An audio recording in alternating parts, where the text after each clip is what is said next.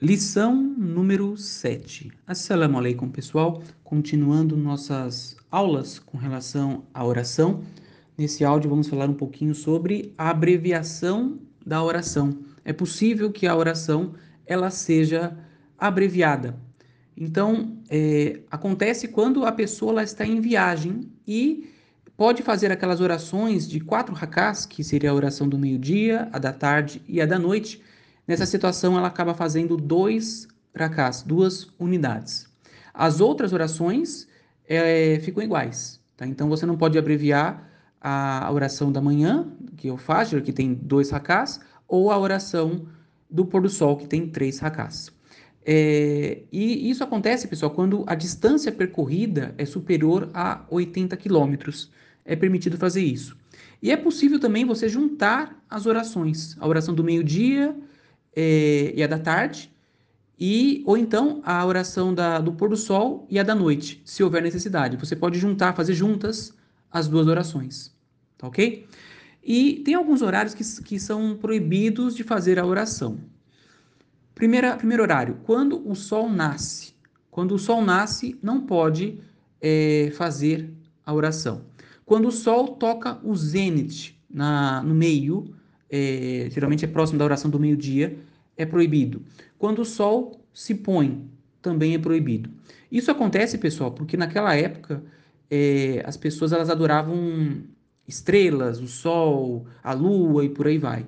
Então, é, não é permitido que a pessoa se proste perante o sol. Nós só podemos se prostrar perante o Criador do sol, que é Deus. Então, quando o sol nasce, quando o sol toca o zênite ou quando o sol se põe, não é, é permitido fazer a oração. É, também não é permitido fazer a oração a mulher quando ela está na, no período menstrual ou no pós-parto. Da mesma forma, quando o muçulmano ou a muçulmana estiver em estado de impureza, como por exemplo, é, depois da relação sexual, ela deve fazer o banho completo para se purificar. Muito bem, aqui a gente vai ver um local é, onde fazer a oração. O ideal é fazer a oração em congregação, pois isso faz aumentar também os laços de irmandade e amor entre as pessoas. Devemos lembrar também que a recompensa é maior. Consta num relato que Abu Huraira relatou que o profeta Muhammad, que a paz de Deus seja com ele, disse: A oração que um homem realiza em congregação supera em vinte e tantos graus, em méritos, a realização é, da oração feita no trabalho ou em casa. Ou seja, a oração feita na mesquita ela é melhor, né? Quando você faz em congregação com outras pessoas, a recompensa é maior.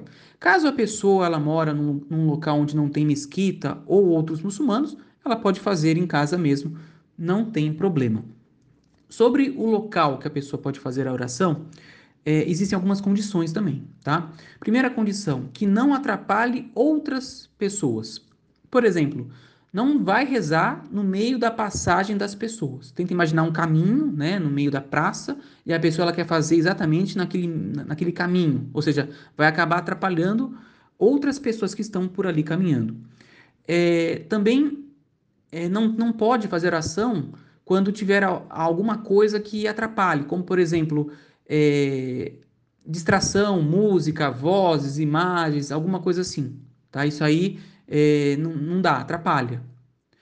Terceira condição, que o, o local é, seja condizente. Por exemplo, não dá para fazer a oração num bar, né? Porque provavelmente as pessoas lá elas vão é, insultar, vão tirar sarro e por aí vai. Ou seja, é necessário que o local que a pessoa vai fazer a oração seja permissível, né? Que de, seja realmente possível fazer a oração com calma, adorando a Deus de uma maneira correta.